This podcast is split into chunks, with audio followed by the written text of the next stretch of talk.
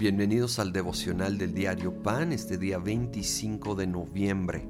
Vamos a ver la segunda parte de Juan capítulo 18. Han arrestado a Jesús, están en el supuesto juicio y leo aquí en el versículo 28. Luego los judíos llevaron a Jesús de la casa de Caifás al palacio del gobernador romano.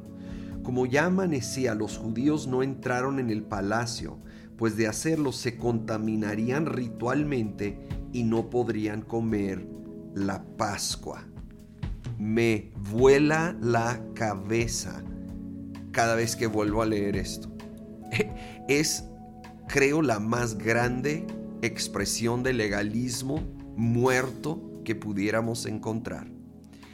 Tienen delante de ellos el cumplimiento de la Pascua el Cordero de Dios al que apunta la Pascua.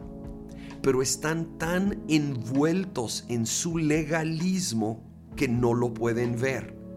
Y entonces están siendo meticulosos, cuidadosos, de no perderse del privilegio de participar del ritual de la Pascua, esta celebración para los judíos, y, a la vez lo están haciendo cuando están mandando a la cruz al Hijo de Dios, al que representa esa Pascua. Ahora, tal vez no vamos a caer en algo así de grave, pero cuidemos nuestro corazón de que aunque obvio siempre abrazamos y caminamos en la verdad de la palabra de Dios, por supuesto, nunca lo desconectamos del corazón de Dios detrás de la palabra. ¿Sí? Vemos su corazón de amor, de compasión, de misericordia. Y eso es lo que impulsa su palabra. Y sí, por supuesto, hay mandatos de parte de Dios. Él nos llama a apartarnos de la maldad, pero por su corazón de amor. Un padre que quiere proteger a sus hijos de cosas que le van a hacer daño, no porque valora las reglas más que a sus hijos. Y a veces ponemos las reglas antes que a los hijos. Y esto no honra a Dios, es todo lo contrario.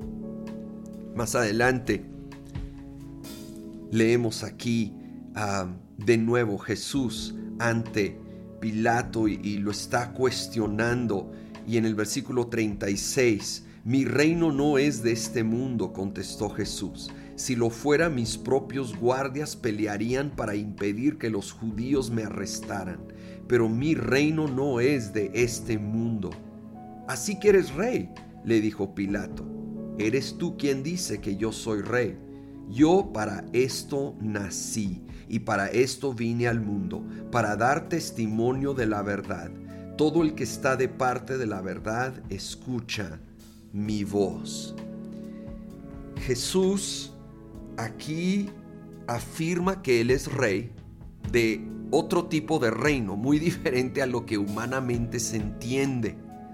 Y a la vez afirma que para esto, es decir, la cruz, llegó. E, e, es el contraste tan increíble. Y yo sé que lo conocemos, pero no perdamos de vista el asombro de que es el rey, y no solo de un reino terrenal temporal, sino del reino de los cielos eterno. Y sin embargo, vino a dar su vida como un criminal colgando en una cruz para llevar nuestra condena Oh, que nunca perdamos el asombro, la gratitud, la maravilla por el amor de Jesucristo para nosotros, para darle gloria, para darle gracias y para saber que aún en medio de la más grande injusticia no se va a comparar con la injusticia que Él enfrentó y que Él llevó por nosotros. Señor, gracias Gracias por vivir la máxima injusticia, por venir, aunque eres el rey de reyes, venir a este mundo e ir a esa misión, a dar tu vida en la cruz y tomar nuestra condena. Gracias, Gracias, ayúdanos a, recordarlo y abrazar siempre tu corazón, tu amor, tu gracia, tu misericordia por los demás.